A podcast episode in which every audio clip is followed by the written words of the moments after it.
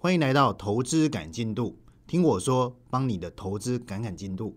我是黄大总，你可以叫我总哥哦。首先呢，我们先来对表，现在的时间是二零二二年的十月二十七号的下午三点左右。当你听到这个节目的时候啊，其实大概就是今天晚上了。为什么要对表呢？其实很简单，像是这样的 p a c k a g e 或者是这样的广播，哦我个人认为啦，不太可能听一年之前的，甚至可能不太可能听一个月之前的，甚至一个礼拜之前，我个人都觉得有点太晚了。因为像这样的节目，真的各位要尝新鲜哦，能早点听到就早点去听。包括像今天我要讲的，就是当下我的心情，以及最近呃我在市场上做了哪些事情，以及看到哪些事情，所以呢就会有今天的节目。那至于说为什么会有这个节目呢？其实很简单，因为我们现在哦在礼拜天的晚上都有个呃 YouTube 频道，叫做金牌战前室。这个金牌战前室哦，从去年到现在也将近一年多。那目前 YouTube 的订阅人数来到两万多，每一集的收看，像最近都来到一万多，所以真的很感谢大家支持哦。那我个人呢，把 YouTube 的这个金牌战前室定义为一个所谓的教学频道，以及检讨节目，还有跟大家稍微留呃厘清一下接下来市场要注意的哪些事情，所以会有简报啊，会有画面。所以呢，真的有点类似像上课。可是呢，如果说我今天听广播或者是听所谓的 podcast，我个人是不太喜欢像呃上课一样哦，听你说呃，殖利率怎么算啊，本益比怎么算啊，然后数据公布之后啊，哪些的一些因素啊，我个人是不太喜欢听啊。所以我就个人比较偏爱像是股癌或者是这些美股哦，他们都会讲一下最近他们的一些想法跟看法，以及市场发生哪些事情。但是古玩的时间是什么时候？就是每个礼拜三跟礼拜礼拜六，那中间一定有空档嘛。所以呢，这个空档就从总哥来顶上哦。所以呢，我们的节目未来固定就是在礼拜四会首播，包括像呃晚上的时候会先上架到 YouTube 上面。那未来呢，包括像是呃 Apple 啊、Spotify 啊、Google 啊，如果说你有看到的话，记得给我们个按个赞。或者是有任何问题或者任何想法，都可以在下面留言。那未来节目的内容走向，我个人是分为两块哦。第一个就像刚才所提到的，我会讲一下这个礼拜到底发生什么事情。毕竟礼拜天讲完之后，到这个礼拜天有一个礼拜的时间嘛。那因为我们礼拜三呢，在我们自己的社团都会有一个直播，跟我们自己的小伙伴来讲一下最近发生什么事情。但是到了礼拜四，到了明天，刚好又一个礼拜快结束了，所以呢，我就当下记录一下我最近的一些想法，提供给大家做参考哦。所以有这个节目的产生，当然这个节目不会有分析跟投顾建议啦。所以如果说你要看说，哎，什么点位可以进场，什么点位可以出场，或者是说什么标的可以买，什么标的可以放空，不好意思啦，我们的节目一概不会去讨论这一个。OK，那当然我们会尽量呃去讲一下我当下的一些。呃，比较不一样的观点，OK，比较不一样的观点哦，所以节目的走向大概是以这个方向。那未来的上架时间，就像刚刚提到的，就是固定你每个礼拜的礼拜四。至于说上架不会首播啦，所以不用苦苦等待。诶，晚上九点会有没有的？我们就是录制好，然后把东西弄好，就直接丢上去了。所以各位看到的时候呢，就赶紧哦，记得给我们一个赞。好，那我们再回到最近做了哪些事情哦。昨天呢，刚好总哥有回去正大演讲，那算是第今年的第二次了。上礼拜有回去，这礼拜一样有回去。上礼拜呢讲的是技术分析。哦，技术分析刚好在上个礼拜的金牌证件事也提到了。技术分析对我而言啊，基本上是一个结果论。可是呢，你可以透过过去的经验来帮助自己去理清过去曾经发生什么事情，未来可能发生什么事情的过程当中去做一个简单的预判。这个预判不是结果哦，而是你要去做一些动作，包括像上个礼拜的礼拜天的金牌战前是我提到，呃，技术分析就像气象学一样，那气象学就是告诉你说，哎，今天可能这个台风跟过去某一次的台风很像，会造成很大的风雨，所以当你今天出门的时候，记得带把雨伞，没错嘛，对不对？可是不一定代表今天台风过来，明天就肯定会怎么样下大雨。常常会发生啊，结果出太阳，结果大家都跑去看电影，有没有这种事情发生？所以呢，技术分析真的就很像气象学。我今天告诉你，这叫 M 头，诶，那你要留意了，真的在往下跌，那等幅会到哪里，可能就会怎么样，血流成河。我先来告诉你，这个是 W 底，结果突破前高，代表最近的趋势比较偏强。那你手上有空单的时候，你就要做处理。所以上礼拜呢，去学校讲了这个技术分析，诶，广受学生的好评哦。包括在讲完之后，学生也冲上来 围住我，问我说啊，最近行情怎么做啊？然后呃，当初怎么去预判国庆行情的？所以讲的还蛮开心的。结果昨天去正大讲什么呢？讲所谓的筹码。那这个筹码呢，是学生丢给我的一个主题啦，就是说，哎，总哥来帮我们讲一下筹码。然后呢，我说你要听什么样的筹码？学生说没关系，你就自由发挥。那大家提到筹码，一定是提到股票嘛，对不对？可是对我而言，筹码不单只是股票啊，很多金融商品的背后都会有筹码。举个例子来说，像期货有没有筹码？你们所知道的，好比说外资的买卖超，呃的未平仓多单跟空单，然后还有投信的多单跟空单，或者是选择权的最大未平仓量的位置，这个好像也是筹码。可是对我而言，筹码不单只是这些哦，其实筹码比较类似像是说。对你有利的一个条件，举个例子来说，像你今天可能上牌桌，OK 哦，可能玩的是德州扑克。那德州扑克的话，所谓的筹码是什么？很多人认为是你手上的那一叠钱嘛，对不对？因为有钱，你才能跟别人的一个单子。好比说，我要跟进，我要 all in，你没有筹码，原则上你就会被怎样？可能被别人唬，被别人吓。所以筹码，我认为啊，有很多面向，不管只是牌面的强弱，还有你手上的一个资产。那讲更平庸一点，举个例子来说，像你今天诶跟老婆吵架，那你们要闹离婚，闹离婚的时候，受害者是谁？一定是你的小朋友嘛？那你要去争夺你的小朋友的一个监护权，那你要去盘算一下你的筹码有哪些？好比说你比较会赚钱，你比较顾小孩，你比较呃时间花在小朋友身上。然后呢，筹码摊出来，你发现比你老婆还要多，所以你可能会获得小朋友的监护权，这个也是筹码。所以筹码对我而言，就是你要找出对你有利的那一方。所以不单只是股票哦，期货也是一样。期货的筹码有哪些呢？其实期货的筹码有很多面向啦，包括像是大额交易者的他的多空比，或者是选择权最大未平仓的位阶坐落在哪里，这里都可以看得出来。甚至像是今年年初的时候，不是有乌俄战争的发生吗？从油价的高涨到农产品的上涨，造成整个原物料的上涨哦。那包括像是镍，这个镍也发生问题了，就是涨得特别多，涨得特别多的时候，就会有受害者。受害者是谁呢？就是中国的呃轻商控股。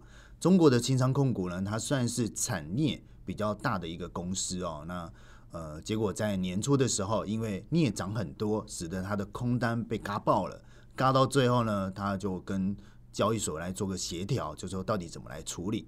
这个也是筹码面啊，因为呃，今天中商控股手上拥有的是现货，他认为反正到最后实物交割，我给你镍就好了，所以过程当中他就去放空镍，中间可以赚价差。什么概念？就说现在举个例子啦，可能镍是现货价格是一百块，结果呢，期货价格来到一百五，那不管是谁跟谁哦，反正我就去空所谓的。期货，然后呢，手上有现货嘛？当价格来到两百的时候，那我空一百五，是不是赔五十？可是我的现货也是从一百走到两百啊，那我是不是可以赚一百？减掉我还可以套五十出来。所以长期拥有现货的一个呃生产方啊，大部分都会用做空期货来稳定波动这件事情。所以呢，事情就这样发生了。结果呢，行情往上嘎哦，那我就去放空嘛，反正有利差可以赚。结果一嘎就被嘎上天花板上面去了。结果呢，因为他手上的那个镍跟伦敦交易所所认认呃认同的镍不是同一个东西，所以造成呃市场就肆无忌惮的把价格推升上去。因为你手上的现货没那么多，最后就只要怎么样跟伦敦交易所来做个谈判，这个也是筹码啊，对不对？那你能做的事情是什么？你不太可能一开始算得出来啦，你要做的就是所谓的跟随者，这个跟交易就很像了。很多人会说我要做在所谓的先驱者、先知嘛，但是我们真的不需要做先知啊。当你发现价格在波动，你看得出背后的一些筹码故事，你就可以找出一个利基点、一个信仰支撑你进场的一个故事、一个理由，这个就是真实的交易。所以刚好去正大讲这个筹码的时候，其实我不单只是讲股票啦，其实开宗明义的时候，我还是有提到所谓的期货的筹码。当然最后还是讲股票的筹码。那股票的筹码有哪些呢？其实各位所知道，台面上就是所谓的三大法人嘛。除了三大法人之外，还有所谓的大股东，甚至在呃呃最近大家很流行的分点啊，或者是所谓的分呃股权分散表，这个都可以算得出来。现在股票轮流呃轮沦落在谁的手上？当你盘算的出来的时候，当价格涨的时候，拥有最多股票的人一定是得利者嘛？那当我今天价格跌的时候，拥有最多股票的人一定是受害者嘛？那过程当中，当他得利的时候，他有没有趁这一波的涨势把股票卖掉？如果说他没有卖掉的话，代表筹码是蛮稳定的。那这个时候，如果说你是做价格跟随者的时候，你就可以打蛇随棍上。这个就是筹码分析要了解的地方。所以呢，在昨天去正大讲完这一个呢，我发现学生啊反应回馈好像有点低迷哦，可能这段时间讲股票大家没什么兴趣啦，因为可能像大盘啊，或者是整体的趋势啊，都是比较没有像前几年这么投机。但是我刚好在昨天哦，在 YouTube 的社群上面去问大家。就问大家说，那这个礼拜的金牌战前是各位到底要听什么？那当下我给了几个主题哦。第一个呢，我讲的就是说，哎，要不要听听看股票的筹码呀？第二个呢，要不要听听看期货的筹码？第三个，我们来聊看看海外选择权。最后呢，来讲一下趋势线怎么运用。结果真的没想到哦，跟学生的反应蛮像的。大家对于股票的筹码比较没有那么关心啊，因为股票真的不太好做。光是今年整体台股的成交量哦，真的就萎缩到不到去年的一半，所以代表进来做股票的人一定是少于去年的一半。那这么少人进来，这么量的情况，这么低迷的量的话，你也。会发现选股会比较辛苦，所以大家似乎对于期货的筹码是蛮有兴趣的。但是期货的筹码，老实说啦，是一个蛮大的坑。OK 啊，所以这个总哥可能要先稍微准备一下，不单只是讲所谓的三大法人的呃台子期的买卖超，我觉得讲这个没有意义啦，因为你会发现像是最近啊外资现货是狂卖超，但是手上是拥有多单的期货多单的，那他到底在做什么呢？在我们上上一集的金牌战前室，其实就跟各位讲过了，这个有点在吃什么？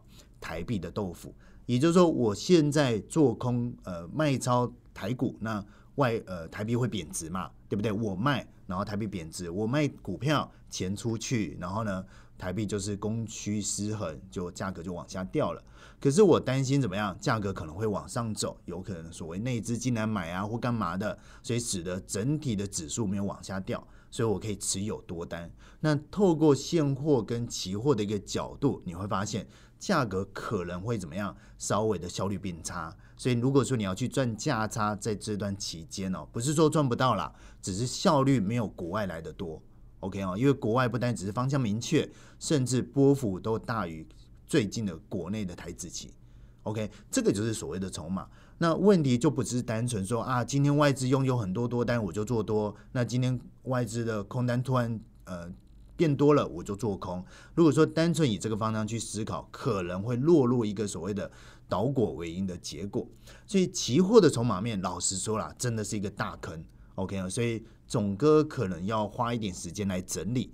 OK 啊，因为我个人的习惯是这样，讲的东西有一说一嘛，要有证据或者是要有说服力。才能拿出来跟大家见面，包括像是之前讲的短线，OK，那我讲讲说，呃，假设我要做台子企业当中量大有方向就压选择权嘛，那以过去几次的一个呃金牌战前事，事物都往这个方向去前进，就算放到现在来看，好像这个方法也没有太大问题，所以期货的筹码面可能要到下一集或下下一集才会来讲。所以这一集呢，我想要跟大家聊的是要补上个礼拜的坑，补什么坑呢？就是技术分析的趋势线。OK，趋势线。上礼拜刚好提到技术分析嘛，讲了所谓的形态，讲了所谓的动态的 K 棒，那也讲了均线。好，那这三个呢，其实对我而言就是交易的一个核心的一个主轴，也就是 K 棒是拿来看它的一个变化值。K 棒呢有很多所谓的周期，就看你的交易节奏是什么。你的交易节奏是比较长的，你可以拿日线来做对付它；你的交易节奏是比较呃慢的，呃比较快的，好比如说我每天都要交易，哇，我手好痒，我每天都要做，那你不太可能看日线呐，你要看的是五分 K 或者是六十分 K，所以你看的 K 棒跟你的交易节奏就息息相关啊，你不能说我今天要看做长线，结果我看五分 K，我今天要做短线，结果我看日线，这样子有一点怪，所以呢，技术分析的部分大概就已经呃，我算是已经全部讲完了。可是后来呢，我在昨天不是有丢那个投票吗？就大家诶，结果第三个说想要知道就是趋势线。那这个趋势线呢，老实说啦，对我而言，只有在比较短线的时候才会拿出来做。可是长线的话，趋势线对我而言有一点点没那么实用，因为趋势线跟均线不太一样。趋势线是拿过去固定的价格所画出来的一个上升趋势，或者是一个下降趋势。那为什么要拿过去的呃数据来做呢？因为你要逮出它最近的惯性。什么叫做惯性呢？很简单，举个例子来说，像呃上个礼拜的礼拜五，不是日本央行在里晚台湾时间的晚上伸出那一只手嘛，就进去稍微护盘一下。哎，你不要小看那个护盘哦，光是上个礼拜五他们护盘的那个力道。就把整个日元的贬值给扭转出来了，原本是下跌嘛，就变成上涨。那也有外媒来计算哦，光是那一天就是礼拜五的，光是礼拜五的那天护盘的金额就用掉多少？五点五兆的日币，折合台币，呃，折合美金大概是三百七十亿美金左右。哎，其实砸蛮多钱的。哦。那到礼拜一的时候，你注意看哦，因为礼拜五是晚上，对不对？所以，呃，晚上日本股市没开盘嘛？那日币到底谁在用啊？当然是日本人在用的，啊你要去日本消费用的嘛。所以呢，到了礼拜一的时候，你要留意日本股市。所以当下我在社群里面就跟小伙伴说，就是说，呃，其实日本，呃，到底对礼拜五的那个表态，就是那个护盘的那个企图心 跟信心，你是要看礼拜一的。礼拜一你要看几点？就是看台湾时间八点。日本股市开盘的时间，如果说我八点开盘之后日币继续跌的话，就代表可能礼拜五护盘的力道太重了，所以呢我跌点下来。结果事实证明，确实礼拜几礼拜一的早上八点日本股市开盘之后，哎往下就有个幅度，那个就是做短线的一个价差可以赚的一个空间哦。但是我为什么要讲这个？我要讲的是一个惯性，礼拜一怎么样？原本呃七点多就是美盘的那个交易时间，开盘之后就价格是震荡之后就往上走，走到八点往下跌。到了礼拜二的时候，哎也有这样的味道哦，就是前面怎么样？美盘开盘的时候开始震荡，震荡震荡震荡，震到八点，日本股市开盘就往上抽，抽完之后见高点就往下摔。你知道礼拜一发生这件事情，你也知道礼拜二发生这件事情。那礼拜三你可以做什么事情？哎，这个就是惯性，你就可以在八点之前先埋多单进去，OK？因为我知道它八点股市开盘之后会往上抽嘛，那你就在前面有低点就做多啦，停损抓好嘛。那八点就让日本股市帮你拉上去，结果礼拜三一样有这样的味道，这个就是惯性。所以这个惯性啊，就跟所谓的上升趋势线跟下升趋势线是蛮像的。第一个点你发现那个叫高点。第二个点没有突破前面的高点，所以呢，你就把第一个点跟第二个点画一条平行线，画一条下降趋势线。到了第三次拉起来碰到它的时候，再折下来，哎，你敢不敢去空它？这个时候就是高 CP 值的一个动作嘛，对不对？可是到第四次到第五次，其实会慢慢疲弱哦，因为毕竟你前面那两个点叫做过去式。所以呢，再回到我刚才讲的刚才那个惯性，礼拜一你发现日本股市在八点会拉一下。日币的部分，礼拜二也拉一下，礼拜三也拉一下，今天礼拜四有没有拉？有，有拉，但是力道就变薄弱了。所以这个游戏哦，真的是越早发现越有利，越晚发现你要越小心，没错嘛。所以这个就是趋势线，各位要留意的。也就是说，当我今天画一条趋势线，可能用的是日线等级，用的是周线等级，可是你前面连的那两条线是过去可能是一个月之前、两个月之前看起来煞有其事的低点所连上来的，但是过了一个月、过了两个月，或者是过了一个礼拜，你认为再回到那样的惯性还有用吗？这个要留的旨意哦。所以，如果说以趋势线对我而言比较适用的是在极短线。甚至比较狭义的定义，就是在做日内，也就是说，我把它给图表化，OK，什么叫图表化？在上个礼拜的技呃技术分析有跟大家讲过嘛？你们今天画的所有的 W D 画的所有的 M 头，都是你所想象出来的，都是你所脑补出来的。可是真正的走势图根本就不会照教科书上面所说的，哎，这个就是一个 W D，这个就是 M 头，有可能是要 M 头 M M 下去嘛，M 加 M 叫做多重顶嘛，然后呢，两个 W 叫做多重底，这个需要脑补的。趋势线也是一样。当我今天在极短线的时候，我看不出它的脉络，但是呢，它会有个惯性，也就是跌到某个位置就往上拉，在跌到某个位置的时候呢，没有跌破前低又往上拉，我就假设这两个点的斜率没有改变，力道没有改变，惯性没有改变，等到第三次回到这个点的时候呢，就是那个趋势线的那个下缘再往上走的时候呢，似乎就可以怎么样摸它两把。对不对？进去一点点可不可以？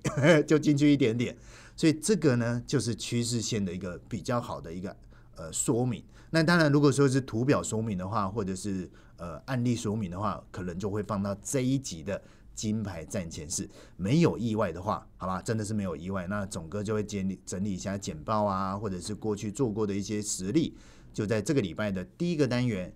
趋势线里面来跟大家做分享。好，那这个呢，就是这个呃最近总哥做的事情啊。那我们最后再回到市场上面。市场呢，最近你会发现，刚好今天是礼拜四嘛，对不对？那代表这个礼拜呢，也进到最后一个交易日，也就是明天就是礼拜五了。那明天过完之后就放假了，放完假记得收看礼拜天的金牌战前事哈。所以这个礼拜其实也到一个呃小周末的一个概念哦。但是其实这礼拜从礼拜一就很精彩了。真他地的精彩哦！礼拜一发生什么事情？礼拜一呢，刚好前一天就是中国的二十大的结束嘛。那大家都知道，今天就是呃中国的最高领导人习近平就是一人独大了。那一人独大的情况之下，就代表他想要干嘛就干嘛。所以隔天呢，香港股市就怎么样开始担心了，会不会怎么样？呃，就是呃，权力更加的怎么样紧缩了，变成说呃，这个市场更加的不自由了。所以港股呢，就从礼拜出现蛮大的一个回落，甚至单日跌幅超过一千多点。当然，这个单日跌幅一千多点，并不是呃今今年以来最高的，但是呢，也可以看得出来，当天真的跌不少。可是我认为啦。基本上，就算是没有这个因素存在，没有这个中国二十大，其实香港股市本来就是弱势的。这个也一再呼应我们在过去的金牌战人士所提到的哦，提到什么呢？就是消息是引发波动的因子，然后呢，也是转折的开始。也就是说，当我今天是弱势的市场之下，当发生一个消息的时候，通常。我会先遵从原本的趋势前进，也就是说，当这个消息是坏消息，我这个市场本来就是弱势，那可能会加速怎么样下跌的趋势放大，就是一个加速器的概念。可是如果说这个是一个好消息，可是我这个市场是一个弱势，当然会上涨啊，但是上涨因为前面下跌力道太重了，所以可能上涨的力道就没有那么强。那这个跟交易就很很像了。如果说我认为你即将要发生一件事情，可是我不晓得是向上还是向下，你就先遵守原本的趋势。这个跟我们之前在对付国庆年假的行情有点类似，没错嘛？你不晓得国庆年假之后是好还是坏，你就先遵从一下最近的趋势是向下还是向上。OK 哦，所以礼拜一的香港股市就开始往下跌哦。那跌的过程当中，甚至蔓延到呃美股的中概股，到了晚上还继续跌。OK 还继续跌，这个时候就很有趣了。市场就开始传出一些声音哦，就是说啊，要觉得说，哎，那当初可能呃有人说港股不要去放空啊，结果呃不放空，到现在还继续跌，你是不是挡人财路之类的？包括说有人竟然把股癌二零二一年的一月十八号的贴文拿出来编，那个时候股癌讲什么？那个时候股癌就贴了一张图，OK，贴了一张图啊，那上面我记得应该是呃恒生指数的一个周线图啦。那价格是往上走的。二零二一年的一月十八号，那当下那篇文章的内容提到是说，呃，就是挨大可能看到市场上很多人去买反向的 ETF，看空香港股市，因为香港股市前半年发生一个很大的事情，叫做国安法，所以造成外资的出走嘛，所以呢，价格照理说要跌，结果到了二零二一年的一月十八号，价格没有跌，还在创新高，所以当下的挨大就请跟大家讲说，不要去随便乱放空，要尊重市场之类的。结果呢，就有人在下面编哦，就说你看你发文的时间刚好是呃未来的高点，OK，就是你叫大家不要空，结果放到现在走了一年多嘛，就行情往下跌，所以那个时候是高点，就有人在上面酸言酸语。但是我看完之后，我觉得这些酸言酸语真的是不够厚道啦。因为老实说，你会发现，假设今天因为国安法的关系，使得说你今天来看觉得价格应该跌，可是当时过了半年之后，似乎没有跌，还是往上涨。这个就跟我们之前在讲所谓的呃净空令啊、限空令啊，或者是一些重大的一些事件转折，去揣测这个消息到底是转好还是转坏，再来去决定你的工具。也就是说，当我今天出现所谓的国安法，照理说香港股市要跌的，但是它并没有预期的大幅往下跌，还出现往上走。那这个往上走，有可能是全球股市也往上走哦，所以呢，它多多少少被带着走的感觉。那当下你去空它，似乎都有点讲的太早。虽然后面还有做头部往下走，可是那是后面的事情啊。对不对？所以这里呢，总哥也要帮挨大讲一句话哦：交易还是自己的事情呐，对不对？你自己的交易自己负责。那你要听别人说，那你自己要做好审慎评估嘛。你要听别人说，那你到底做了哪些事情？交易看法很重要，修正更重要。所以呢，从礼拜一开始，你会发现香港股市跌了很多。然后呢，蔓延到其他市场，包括像台股最近的表现也跟美股稍微有点脱钩哦，也就是美股最近很强势，甚至到了今天，到了昨天都走出一个形态出来了，走出一个 W 底出来，但是呃，台股还是落在均线以下，那均线你可以随便去拉啦，可能拉个二十日均线。或者是拉一个所谓的五十日均线都可以，基本上那个是最简单判断行情的一个依据。当价格在均线以下的时候，其实在操作的一个结构上，尽量会比较偏空来思考，但是不代表一定要做空哦，还是要看你的决策是什么。好比说你想要做空，那你要不要拉回均线，找到一个拐点再进场做空？或者是说呢，当我今天出现比较大的上升，那你不一定要做多。好，这个是一个交易的手法，所以呢，你会发现从礼拜一开始蔓延到呃台股，那台股光是台币或者是台积电的一个态度，都可以看出台股是非常的弱势。但是总哥为什么要讲这个？我要讲的是说哈，到了昨天，结果不单只是上个礼拜日本的。有出手去干预汇市，连中国就开始在做什么，在做逆回购的动作。昨天怎么样？人民币就突然拉了一大根，涨得特别多。OK 啊，这个是继上次香港封城的第二次之后，难得一见的人民币当日的涨幅。那中国就是做了一个逆回购的动作。那当然，这个逆回购我们会放在理牌的的金牌战件室来跟大家分享。只是我要说的哈，接下来。汇率市场会常常看到这一个各国的股市想尽办法去阻止，就是它的货币贬值这件事情，所以在操作上可能会比较辛苦一点。包括当你今天听到这个呃咱们这个 p a c k e t 的节目，今天晚上呢就有欧洲央行的利率决策嘛，对不对？那利率决策看起来应该是还是会升息啦。只不过是升多还是升少，可是你纵观过去哦，像是欧洲它的本身的呃 CPI，它的通膨的问题还没解决，所以它没有那么大的本事说要降息或者是升少一点。可是呢，他又担心它的经济的萎缩，呃的衰退，造成它的一个未来的一个不能处理的一个风暴，就是大家还记得欧债危机嘛？对不对？所以他想要升，但是又不敢升太多，也不敢升太少，所以我认为应该是呃蛮规矩的去做。上次他所讲的，所以如果说是你听到这个节目，应该晚一点啦。可是下次学会哈，通常这种利率决策的时候，呃八点十五分公布，好市场震荡一下。那到了八点四十五分呢，他的央行会出来开记者会。我觉得这一次重点应该是放在他出来讲话要讲什么。对不对？包括他隔壁邻居英国也换了首相嘛，所以他自己本身呃，可能就是怎么样呃，要处理一下接下来的经济衰退这件事情。所以你会发现哦，汇率市场最近可能会开始比较麻烦一点。但是美元怎么样？相对弱势咯，甚至到昨天为止，美元已经跌破一个颈线呃颈线的位置，甚至跌破一条均线的位置。看起来应该从原本的强势，大家认为美元好棒棒，到最近美元似乎又怎么样？稍微打回原形哦，没有你想象中的那么强势。OK，可是呢，昨天谁？昨天的加拿大的央行也跳出来说，他们的升息不要升这么多了。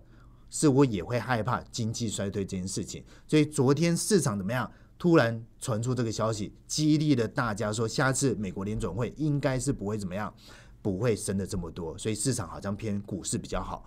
但是昨天却怎么样？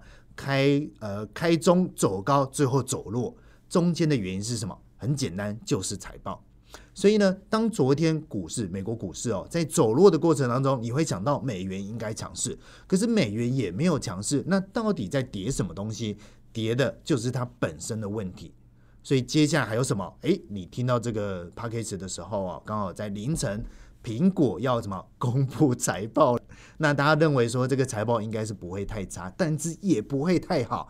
但有讲跟没讲一样，就是这么的总理，大家都不敢说到底会发生什么事情。所以呢，我们可以来看一看凌晨的苹果的财报到底发生什么事情，来决定接下来的走向。因为呢，连苹果的股价也在反映这件事情，它已经来到一个临界点了。OK，那苹果的股价呢？其实，在五月份、六月份的时候呢，是支撑美股上涨的一个重要力，所以呢，我们会特别的关注它，尤其在凌晨要公布它的财报。OK，那这个就是呃这一集的节目的内容啊。那当然，这个是我们的首播啦，所以呢，可能讲的内容有一点跳来跳去。那这个也是总哥的一个习惯，我讲话本来就是这样，想到什么就讲什么。当然，我会去讲一下最近我操作一些想法。当然，如果说有呃需要补充的，我会尽量放在礼拜天的金牌战前室。OK，那今天节目到这边哦。如果说你喜欢，记得给个回馈。就这样，拜拜。